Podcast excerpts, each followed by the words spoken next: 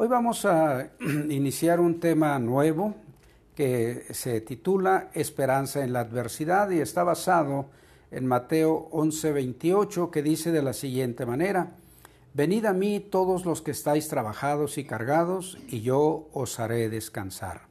Este es el tema que vamos a tratar durante algunas eh, semanas y hoy vamos a tener a David como un ejemplo. El Salmo 27 es el que del cual vamos a hablar, algunos puntos, eh, y tú y yo podemos darnos cuenta que es muy especial eh, que en este tiempo de dificultad, de angustia, podamos encontrar la esperanza, la confianza, la paz que solo Dios nos puede dar.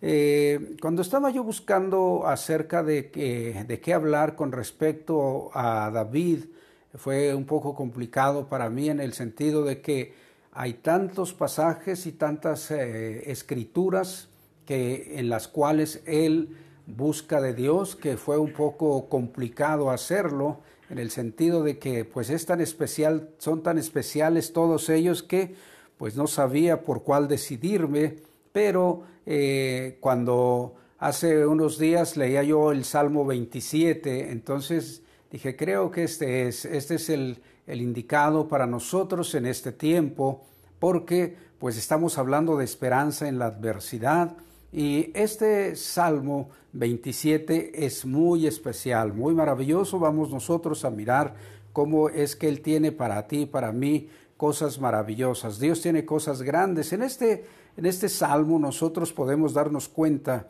cómo David eh, siempre estaba dependiendo de la gracia de Dios. En, toda su vida, él siempre, en la mayor parte de sus acciones que tomaba, eh, él buscaba de la gracia de Dios, consultaba a Dios, buscaba que Dios le diera eh, las palabras, la forma adecuada de hacer las cosas, y de tal manera que él, cuando nosotros leemos el libro de los Salmos, podemos encontrar eh, pues muchos eh, títulos que David le daba a Dios en el sentido de que pues era él lo identificaba como su escudo, su salvación, su pastor, la roca de él, la fortaleza, la esperanza, su juez justo y muchas más que podamos nosotros darnos cuenta de cómo eh, David se dirigía a nuestro Dios y pues él eh, nosotros podemos ah, darnos cuenta en este salmo de qué forma se dirige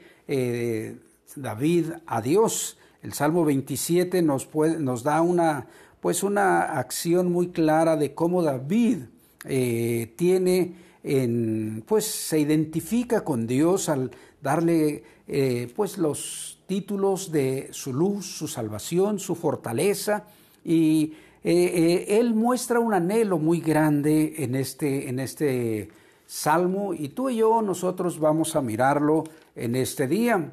Este, este salmo 27 se cree que David lo escribió. Ahí, ahí va, los comentaristas no, no este de, de, de, la Biblia no se no unifican criterios con respecto al tiempo o cuál fue la situación por la que David escribió este salmo.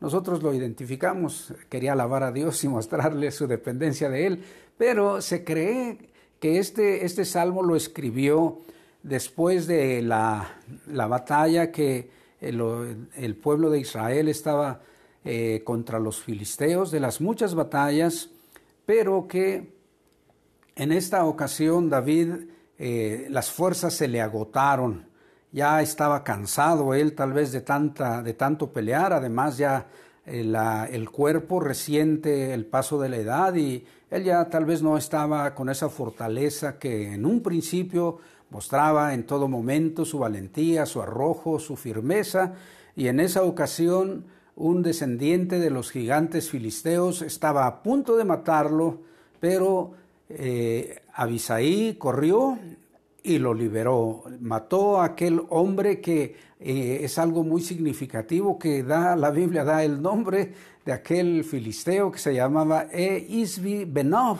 Él quería, estaba a punto de acabar con la vida de David, pero corrió a Abisaí, le ayudó, lo libró de esa situación tan tremenda que estaba él viviendo, casi moría en esa situación. Esta, este, este hecho marca un antes y un después en la vida de David, porque a partir de esa fecha, a partir de esa acción, decidieron ya sus generales, todo su, el, alto mando de su ejército, decirle, nunca más va a salir eh, el rey a pelear estas batallas porque puede un peligro muy grande existir si eh, la antorcha del pueblo de Israel es apagada porque usted es la antorcha, le decían al rey, usted es la antorcha, es la luz de este pueblo y entonces no podemos permitir que salga ya más a las batallas y entonces en esta actitud, en, eh, creyendo que este,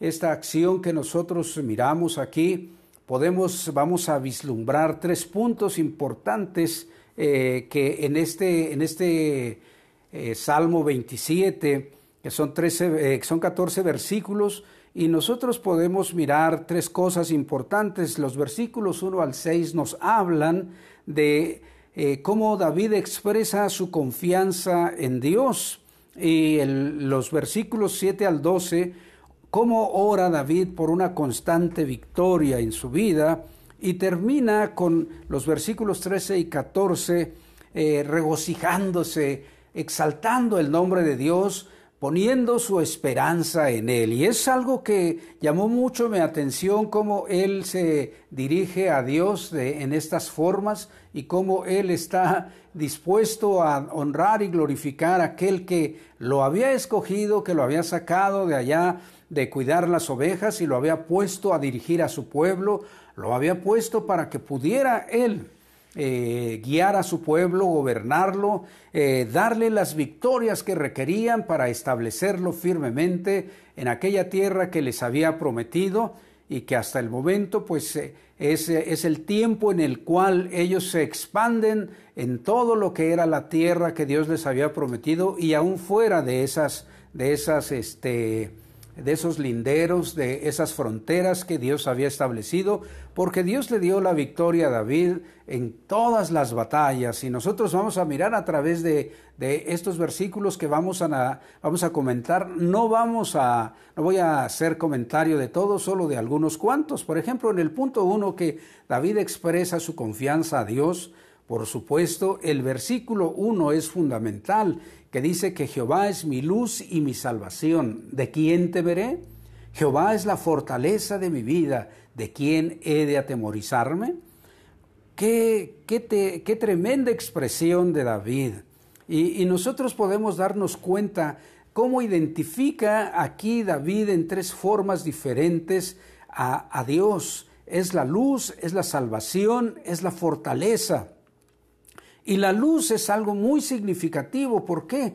Porque la luz disipa la ansiedad, la luz disipa eh, todo aquello que eh, se interpone, las tinieblas se, se terminan, viene a, a la vida de cada uno de nosotros la paz, la gracia, la bendición, la luz que David identificaba en Dios, pues le daba la certeza, como a ti y a mí nos da la certeza que Jesús es la luz de nuestra vida.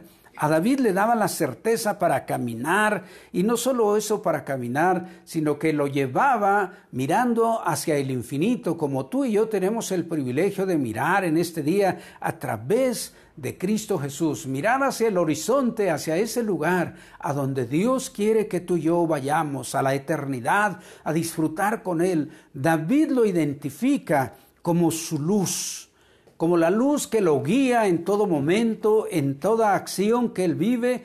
Y hay algo muy significativo que quiero que tú te des cuenta. La luz nos da la oportunidad de lo menos posible caer, de tropezarnos, porque identificamos todo aquello que, eh, nos, que puede ser un obstáculo en nuestro caminar y lo evitamos y de esa manera podemos transitar seguros.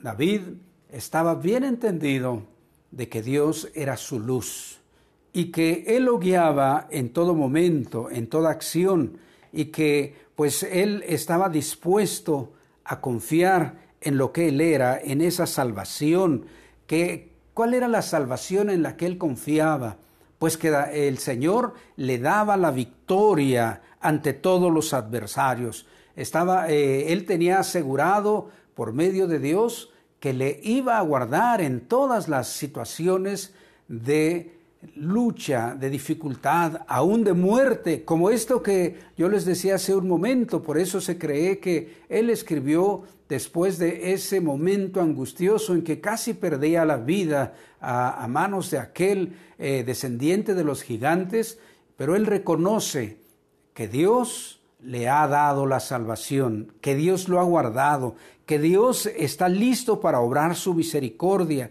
y que la salvación que Él vive a través de su dueño, su rey, su Señor, eh, pues todo, todo adversario va a ser derrotado. ¿Por qué? Porque pues Él está seguro de que Dios es su fortaleza y no hay nada más importante en una guerra, en ese tipo de guerras y en todas, que los lugares fortificados. Una fortaleza es un lugar donde pues se tiene la seguridad de que el enemigo no va a penetrar. ¿Y por qué? Porque se prepara considerando la fortaleza del enemigo, la fuerza con la que puede atacar y entonces se prepara un lugar a donde estar eh, siempre guarnecidos de los ataques del enemigo. Y David dice que el Señor es su fortaleza. Jehová es la fortaleza de mi vida. Entonces, si Él era su fortaleza, no tenía por qué eh, tener inseguridad, que tener que alguien lo iba a vencer. Imagínate, después de tener ese evento tan terrible de casi morir, ahora Él le da la gloria y la honra a Dios, reconociéndolo como su luz, su salvación, su fortaleza. Y, a mí me, impresionan las dos preguntas que hay en este, en este versículo cuando dice que si Jehová es mi luz y mi salvación, ¿de quién temeré? Fíjate lo que él hace. ¿Quién, quién le podía provocar a él temor? Nadie, porque él estaba seguro de quién era su luz y su salvación. ¿Quién, a, quién, lo iba a atemorizar si la fortaleza de él era el Todopoderoso. Oh, la gloria sea el Señor. Él, él, este, él se da cuenta entonces que el Todopoderoso está siempre a su lado, que el Todopoderoso le daba todo lo necesario en las batallas. No importaba, como él dice, que un ejército, que un ejército se levantara en contra de él. ¿Quién estaba al lado de David? El Todopoderoso y nadie podía hacerle frente. Gloria al Señor, porque cuando la situación estaba adversa, yo no sé qué estaría pensando David cuando ya sentía que las fuerzas se terminaban y aquel hombre estaba prevaleciendo sobre de él en la batalla. Y no sé qué, qué pensaría él, pero yo estoy seguro que él clamó a Dios, que él clamó a su fortaleza, que él clamó a su salvación, y por eso aparece Abisaí para darle muerte a aquel hombre que estaba a punto de acabar con el rey David. Y él por eso levanta estas expresiones de alabanza, de gloria, y también para decir, ¿quién puede hacerme algo si Dios está conmigo? Hoy me puedo acordar entonces de aquello que el apóstol Pablo dice, si Dios con nosotros, por nosotros, ¿quién contra nosotros? ¿Quién puede estar contra nosotros? Si Dios está por nosotros, si Dios está con nosotros, ¿quién puede hacernos algo? Por eso eh, David aquí está diciendo, casi como el apóstol Pablo, que Él es más que vencedor y nosotros podemos decir que somos más que vencedores en Cristo Jesús.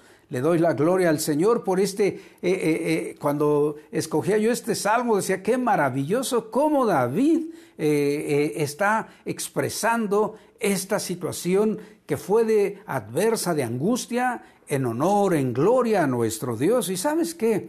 Yo recuerdo que este, este versículo 1, desde que empecé en el camino del Señor, yo lo escuchaba porque muchos, muchas personas, muchos asistentes a la congregación donde yo iba, eh, lo decían de memoria, pero no, no alcanzaba yo a entender en toda magnitud lo, por qué David lo había expresado de esa manera y gloria a Dios porque Él nos da la claridad de por qué David lo reconoce de esa forma. Lo había librado de situaciones de muerte, de angustia, de dificultad, pero Él clama a Dios.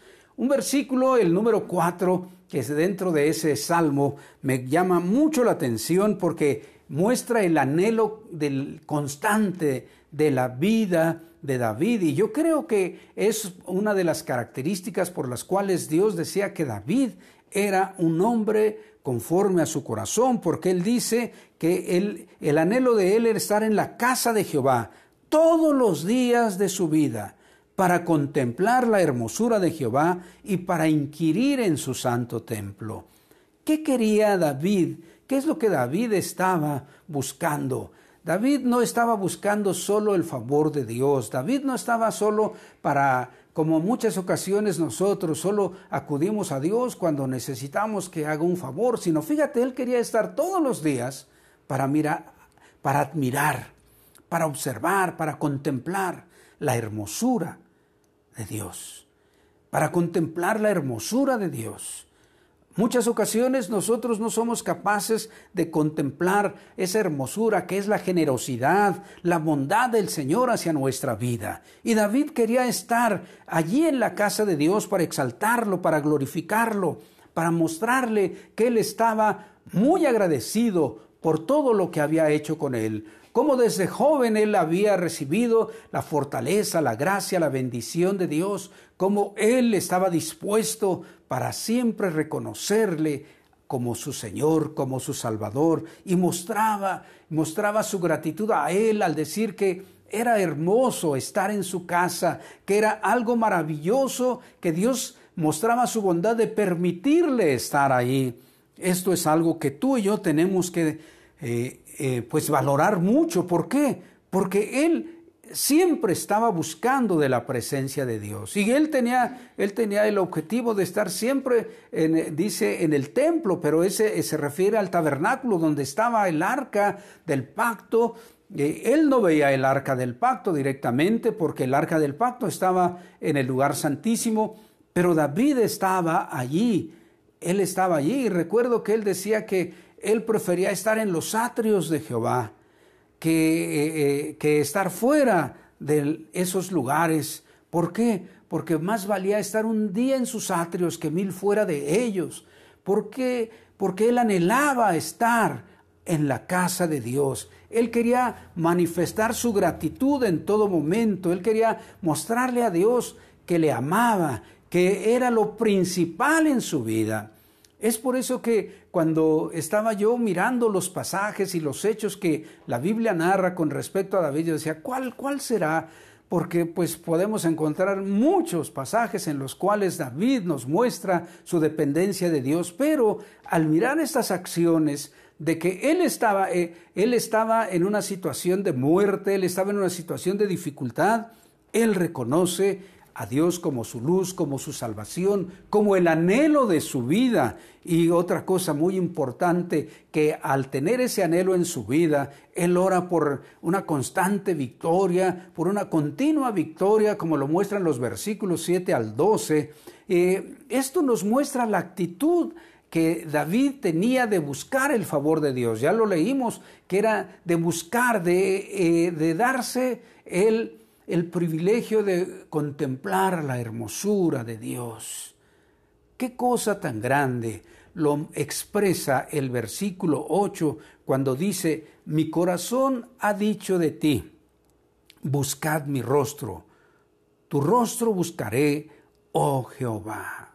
Oh, qué cosa tan especial. Cuando tú quieres, cuando tú quieres estar con alguien, dice le, andas, le andas buscando y quieres que te vea, lo buscas, eh, eh, como dicen, le buscas la cara, le buscas la cara y no importa las caras que te ponga, no importa los gestos que te haga, si tú quieres estar con alguien, lo andas buscando y andas ahí.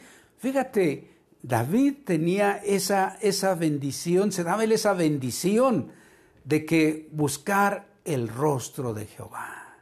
Oh, qué actitud tan especial Tú y yo tenemos mucho que aprender de, este, de estos versículos donde nos muestra el anhelo de la vida de David, donde nos muestra la actitud de él querer estar buscando el rostro del Señor, de buscar el rostro de Jehová, que le daba la confianza, la seguridad, que le daba todo lo que requería. Él estaba listo para buscarlo. No solo, él no solo tenía el favor de Dios, porque pues Dios se lo había dicho, él se ubicaba frente a Dios para decirle, aquí estoy. Y él le preguntaba, ¿qué voy a hacer? ¿Cómo lo voy a hacer? Él estaba siempre en esa actitud. Tú y yo tenemos que darnos cuenta de ello. Tú y yo tenemos que darnos cuenta que es el momento, de, cada día tenemos la oportunidad de decirle, aquí estamos para que, tú no, para que tú me guíes, aquí estoy para que tú me digas las cosas que tengo que hacer. Y podemos decir, ah, a lo mejor yo no lo escucho. Bueno, lee, lee su palabra, Él te va a decir qué hagas y cómo lo hagas. Si no alcanzamos a, a discernir lo que Dios nos está diciendo en ese momento, su palabra nos va a llevar a vivir las cosas maravillosas que Él tiene preparadas. David estaba dispuesto a buscar el rostro de Jehová, a buscar de Él, a inquirir de Él, a estar siempre buscando, de tal manera que que David tenía una confianza tal en el Señor que el, el, versículo 10 de este salmo lo oigo en muchas personas también que lo dicen, que lo dicen de, de, memoria, que dice que aunque mi padre y mi madre me dejaren, que con todo Jehová me recogerá. Fíjate, a David no le interesaba mucho su papá y su mamá físicamente, creo yo, en esta expresión. ¿Por qué? Porque los seres humanos siempre somos variables aún en nuestros sentimientos más íntimos. Y Jehová no hay sombra de variación en él. Siempre nos ama, siempre. Si tú y yo llegamos a hacer algo que no le agrade a nuestra parentela, a nuestras amistades, eh, vamos a, ya no vamos a contar con su favor, como lo contábamos antes de hacer aquello. Pero sabes, Dios te ve a ti y a mí con esa misericordia abundante. Por eso David dice que eh, él buscaba de su misericordia, de su gracia, porque Dios siempre estaba listo para perdonarlo.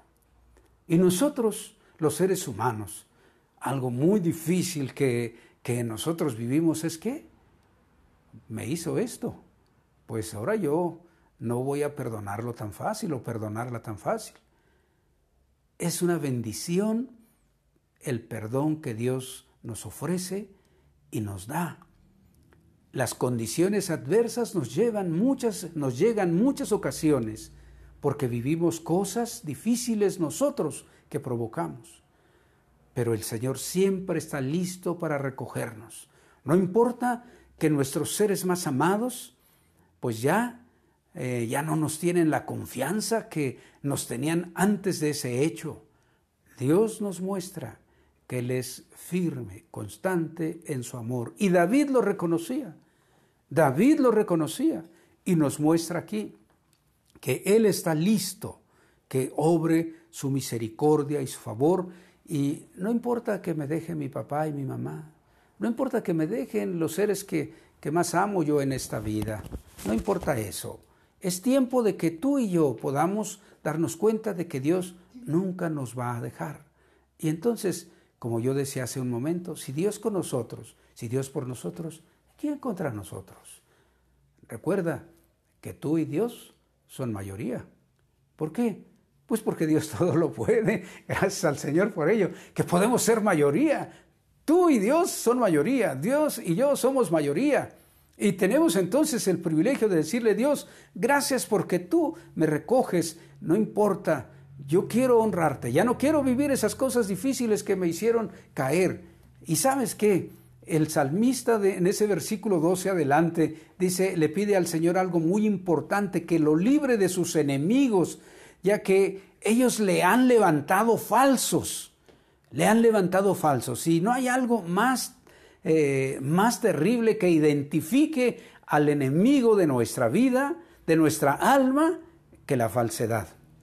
Desde el principio, la mentira, como dice el Señor Jesús, que Satanás vino para mentir, para robar, para destruir. Y desde el principio, desde el principio, desde el Génesis, nosotros nos damos cuenta que le mintió a Eva. ¿Qué le dijo? Ah, con que no pueden comer. Bueno, sabes la historia. De tal forma que llegó y que le dijo, no, sí puedes comer, no te vas a morir. La mentira, los falsos, es un arma que siempre el enemigo ha usado para debilitar al Hijo de Dios.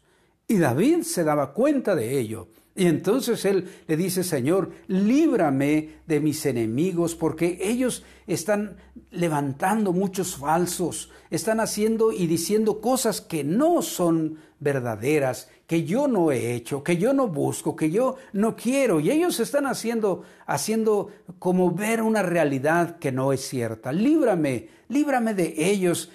Hazlos a un lado de mi vida, por favor. Aquí hay algo muy importante que podemos hacer tú y yo. Muchas ocasiones decimos, es que yo no sé por qué no le caigo bien a fulana, a fulano. Pues no te agobies, no tengas problemas de ello.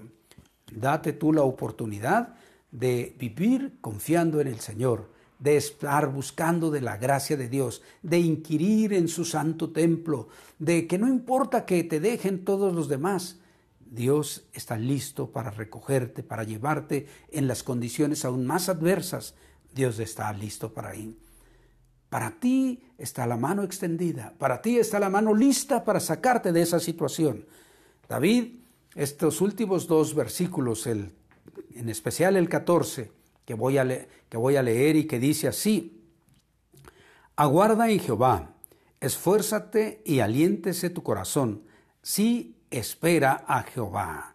David se goza, y más que se goza, se regocija en la esperanza del Señor, en la esperanza en Jehová. ¿Por qué? Porque le dice, esfuérzate y aliéntese tu corazón. No hay nada más difícil que un corazón desalentado, no hay nada más difícil que una mente agobiada, no hay nada más difícil que alguien que no tenga un objetivo del porqué de la vida. Y me gusta mucho como dice la nueva Biblia viva, esta traducción que dice, espera al Señor, Él acudirá. Sé valiente, resuelto y animoso. Sí, espera y Él te ayudará. ¿Tienes algún problema? ¿Tienes alguna dificultad? Espera, Él te va a ayudar. Confía en Él. Espera a que Él intervenga y haga diferente las situaciones. No tomes actitudes o acciones de las cuales tal vez se puede uno arrepentir. Espera en el Señor. David sabía perfectamente que esperar en Dios era la respuesta a todas sus situaciones. Yo creo que en aquel momento, cuando él estaba a punto de perecer por mano, en manos de aquel hombre, él clamó a Dios, él clamó y se esforzó, como dice aquella vez que lo iban a apedrear sus, sus mismos soldados porque se habían llevado a toda la parentela, y no solo la parentela, se habían llevado todo lo que tenían porque ellos andaban tratando de quedar bien con un, con un rey que les había dado la oportunidad de vivir en esa ciudad. Y cuando llegaron ya no había parentela, ya no había nada. Y entonces, ¿qué sucedió? Dice que lo querían apedrear. Pero hay una expresión ahí que me, dice, me llama grandemente la atención que dice, pero David se esforzó en su Dios. Oh, la gloria a ti, Señor. David se esforzó en Dios. Y eso es lo que tú y yo podemos mirar aquí, que el, el salmista nos dice, sé valiente, resuelto y animoso. Sí, espera y Él te ayudará.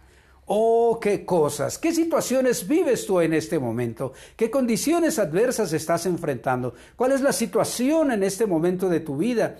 Recuerda, el versículo base de nuestro tema es que el Señor Jesús dice, venid a mí todos los que estáis trabajados y cargados, y yo os haré descansar. Jesús te quiere hacer descansar. Jesús quiere hacer la diferencia en tu vida. Jesús quiere transformar las condiciones en las cuales tú estás. ¿Son de muerte? David estaba en esa condición.